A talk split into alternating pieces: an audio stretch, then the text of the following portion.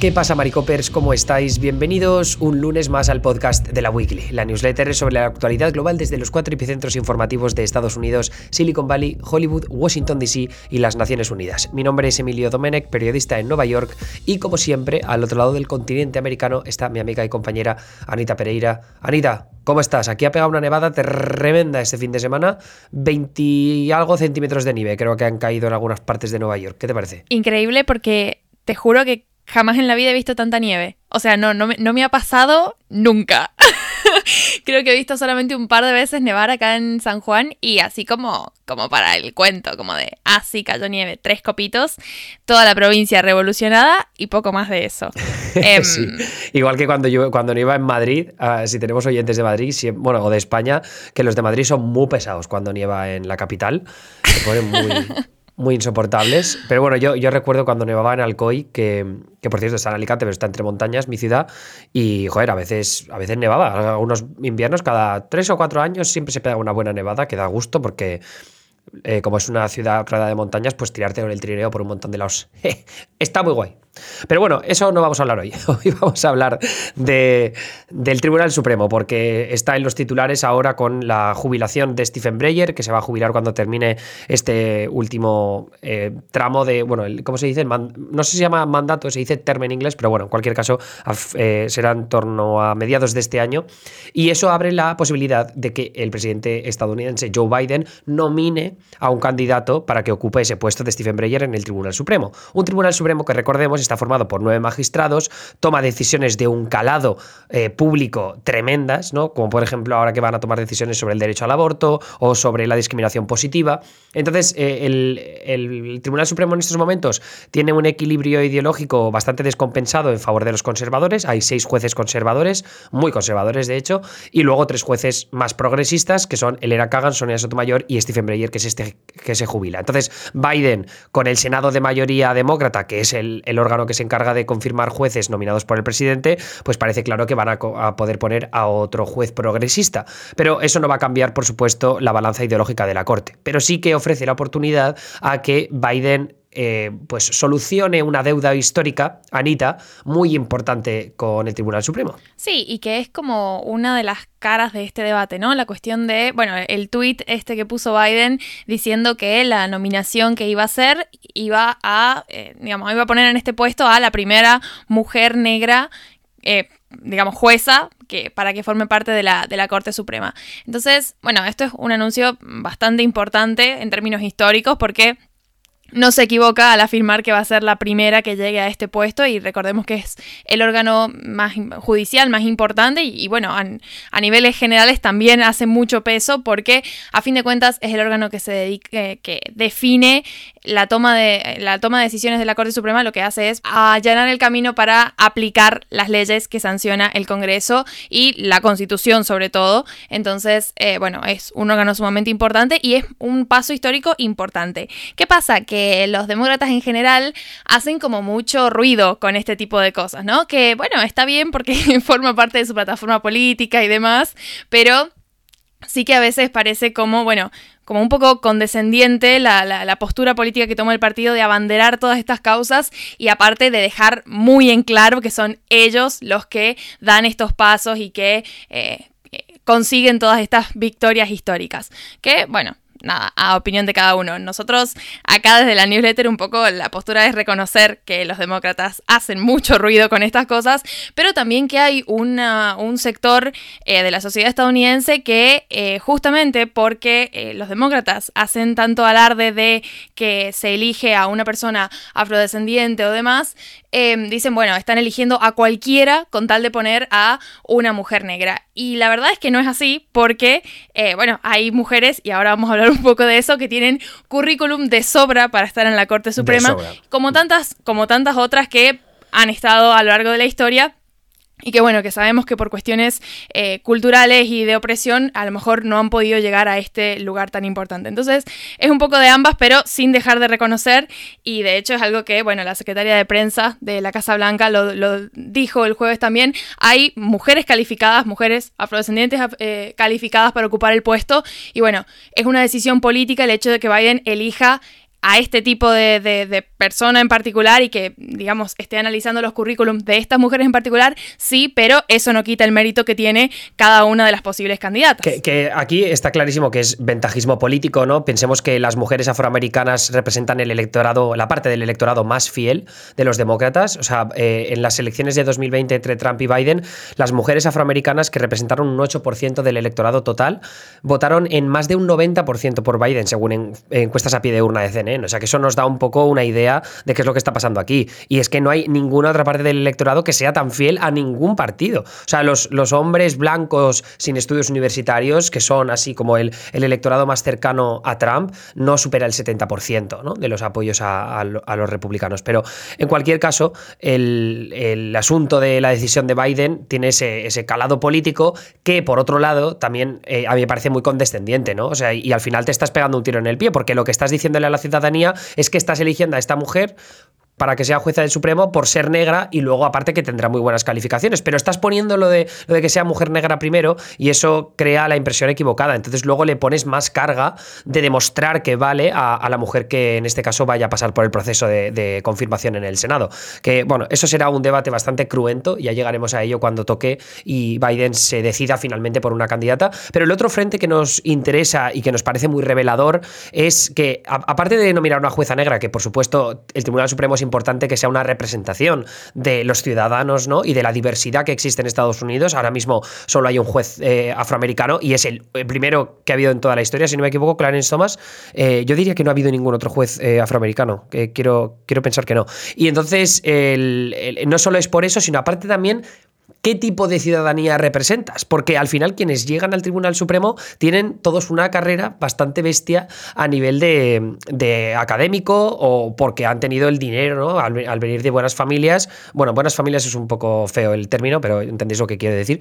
Entonces, en el caso de Ketanji Brown Jackson, que es una de las primeras favoritas, eh, las dos grandes favoritas son ella y Leondra Kruger, que ahora hablaremos en profundidad, pero Anita, eh, Ketanji ¿Cómo es su contexto? ¿Cuál, ¿Cuál, es su pasado como para determinar que ella es una de las favoritas y que evidentemente tiene calificaciones de sobra para entrar? Bueno, la, esta jueza tiene 51 mm, años y bueno, actualmente está ocupando el puesto que pertenecía a Merrick Garland, que como sabemos fue el elegido de Biden para ocupar el puesto de fiscal general. Entonces, bueno, em, Jackson tuvo que atravesar todo el, el sistema, ¿no? Para reemplazarlo y lo que implica atravesar una, sesión de confirmación en el Senado, que bueno, ya vamos a ahondar un poco por qué es, tan importante, pero básicamente se trata de un cargo que necesita el apoyo de una de las cámaras legislativas, que bueno, es la Cámara Alta, lo mismo que para la nominación del Tribunal Supremo. Entonces, bueno, ella actualmente está eh, ejerciendo como eh, dentro de lo que es la, Corte de Apelaciones del circuito del Distrito de Columbia, que después de la Corte Suprema es el, la Corte Federal más importante porque tiene jurisdicción sobre casos que involucran al Capitolio y a las agencias del Poder Ejecutivo. Entonces, está en una posición bastante cercana a la Corte Suprema en términos de, bueno, la, la importancia y la, la escala ¿no? de, importancia de las cortes a nivel nacional, pero de todas formas tiene un currículum hacia atrás, más allá de, esta confirmación que ha sido bastante reciente, tiene un currículum bastante importante porque, bueno, se graduó de Harvard, se doctoró en, también en Harvard en la Facultad de Derecho, estuvo trabajando em, con, el juez eh, Bruce Marshall Celia en la Corte de Apelaciones del Primer Circuito en fines, a fines de de los 90 y de ahí estuvo, pasó a la Corte Suprema donde en, el 99 y en el 2000 estuvo trabajando justamente para el juez Breyer, que es a quien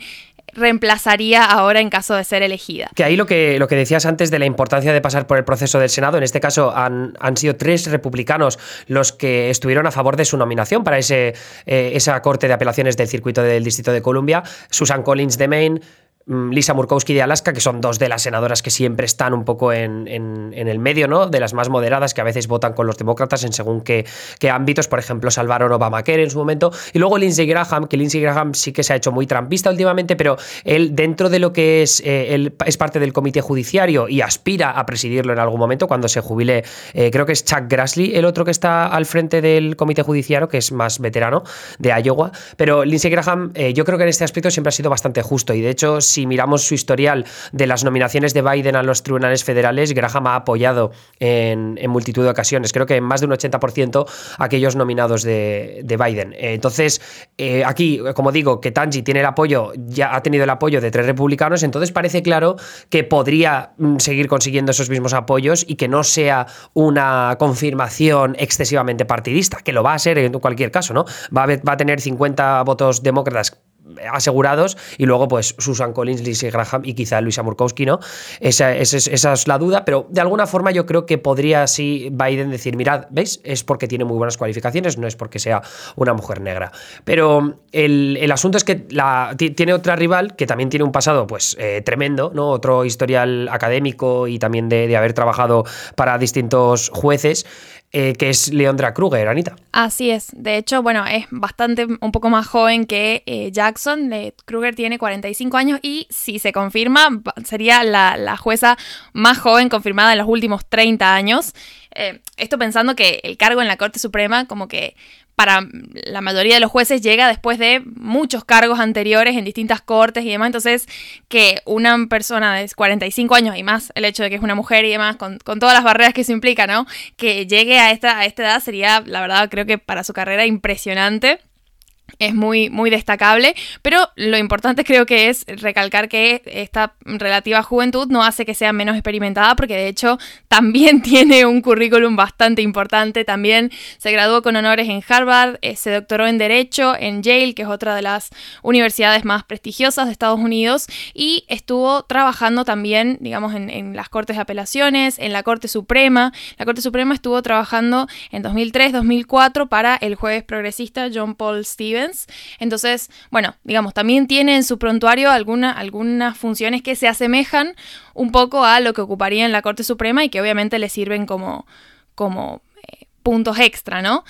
Ella actualmente acaba de cumplir siete años como jueza del Tribunal Supremo de California. Y bueno, ahí en, la newsletter hemos puesto algunos comentarios que a mí por, en lo personal me parecieron bastante interesantes de, bueno, cómo se la percibe o cómo eh, sus colegas en, el Tribunal Supremo de California eh, eh, opinan, qué opinan de ella, digamos, cuál es el, concepto que se tiene. Y bueno, hay un abogado de apelaciones, Ben Fauer, que habló de que, bueno, no tiene, no es eh, el tipo de, jueza o no tiene, digamos, el, corte ideológico que busca crear un cambio radical en, la ley que emana del Poder Judicial. Porque el Poder Judicial en, Estados Unidos, algo que lo hemos visto bastante, por ahí tiene mucha incidencia en, eh, digamos, con, este poder que tiene y sus atribuciones, tiene mucha incidencia en la, en la aplicabilidad de leyes y por ahí se pueden tomar como muchas libertades, ¿no?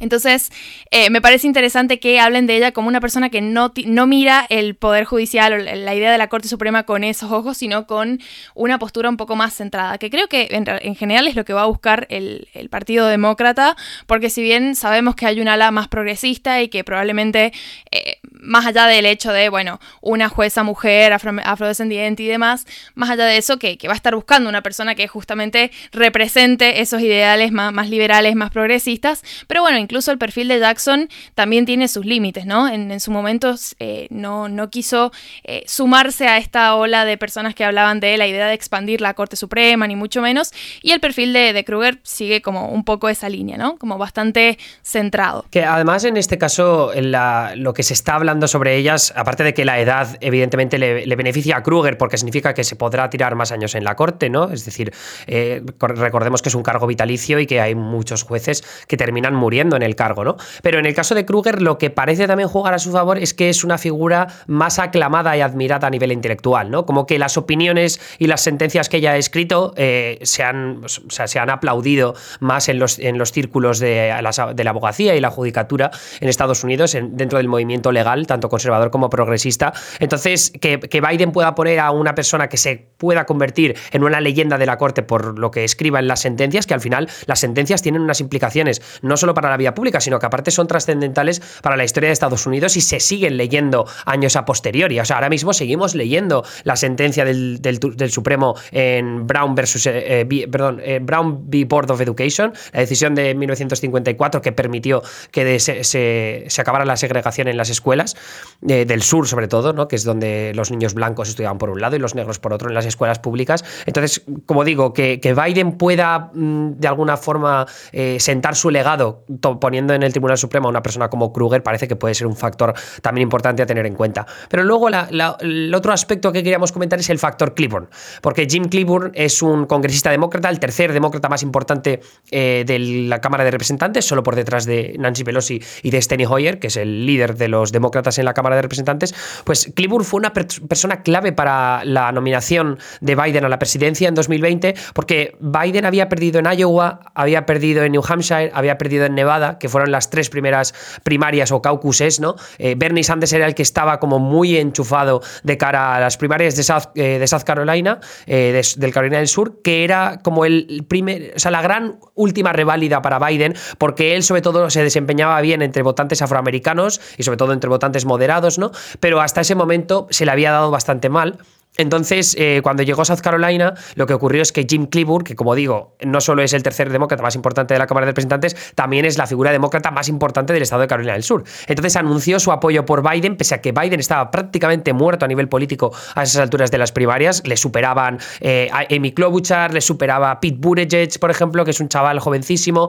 Entonces, en este caso, lo que pasó es que Jim Clyburn le dio el empujón necesario como para ganar eh, de sobrado las elecciones primarias de Carolina del Sur que las consiguió con casi un 50% de los votos y ahí es cuando ya se abrió la veda para que un montón de candidatos se retiraran de la carrera y le apoyaran, que es lo que pasó con Pete Buttigieg y Amy Klobuchar y lo que le permitió a Biden conquistar el supermartes. Esto lo cuento porque convierte a Cleburne en uno de los, de los legisladores más cercanos a Biden y también eh, una persona a la que Biden le debe mucho, ¿no? Entonces Cleburne en ese sentido tiene la oreja de Biden para poder pedir, eh, para, poder darle consejo y para poderle pedirle cosas. Y en este caso lo que puede haber pasado, eh, lo que puede pasar es que nomine Biden a Michelle Childs, que es una jueza federal en el distrito de South Carolina, que es como un peldaño por encima a nivel de importancia de lo que es un tribunal de apelaciones como el del distrito de Columbia en el que trabaja o en el que sirve Ketanji Brown Jackson, el de California, el superior, perdón, el Supremo de California va a otro lado o sea, no tiene. en ese caso, los tribunales de apelaciones o el circuito de South Carolina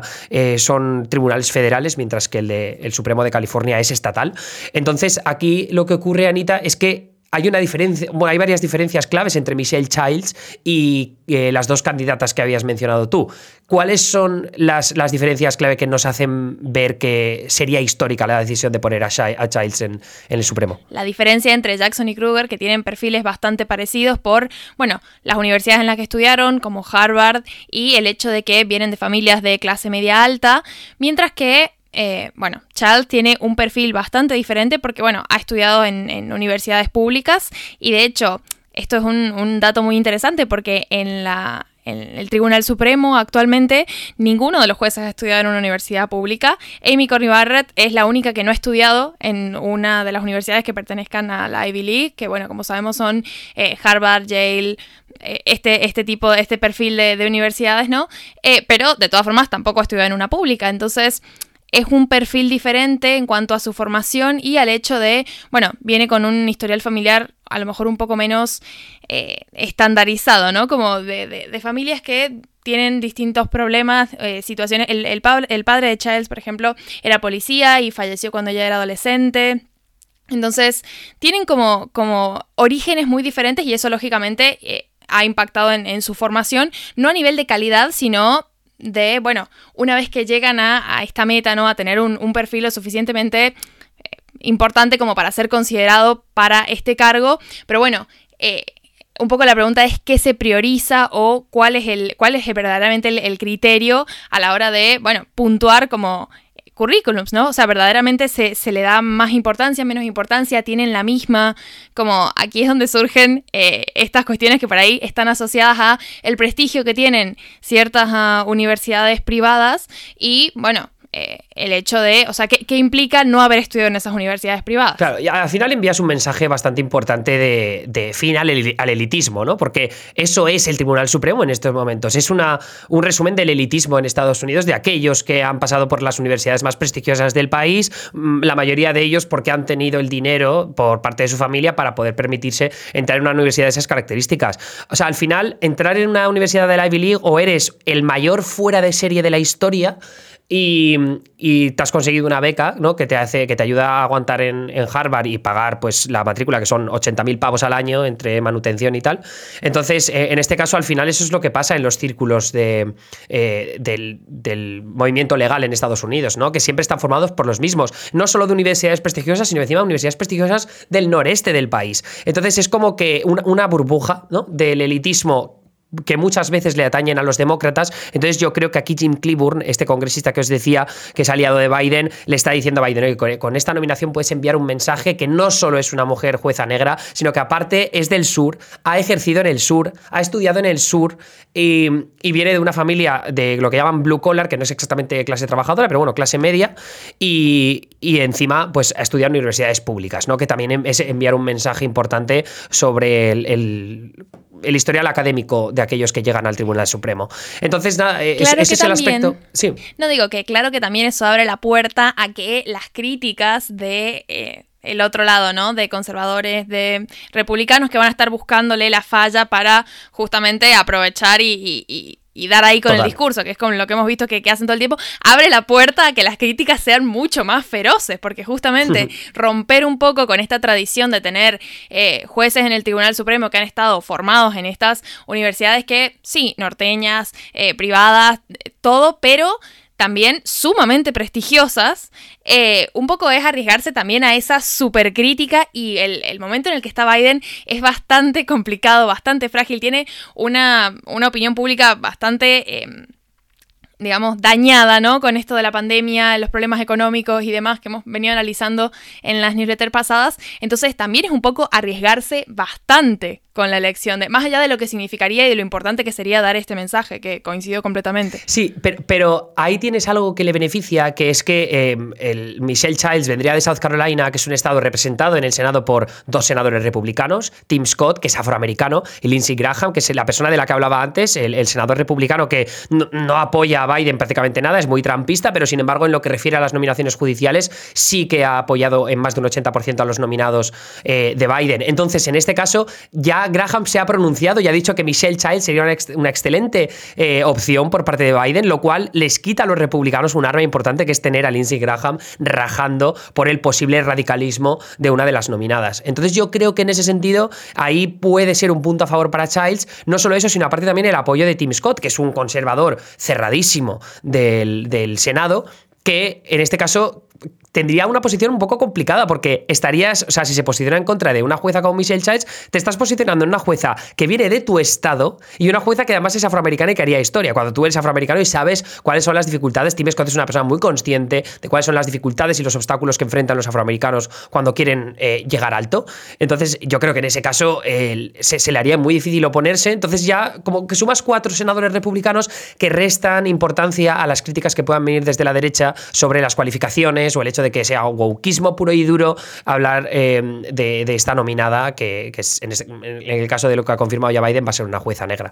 Así que yo creo que eso es un poco el resumen ¿no? de, la, de, los debates que están en marcha. A mí me parece más interesante esa comparación entre historial académico de la Ivy League, historial académico de universidades públicas, ¿no? una figura como Childs, que además es poco conocida en, el circuito legal estadounidense en comparación a, por lo menos a Ketanji y a, y a Leondra Kruger.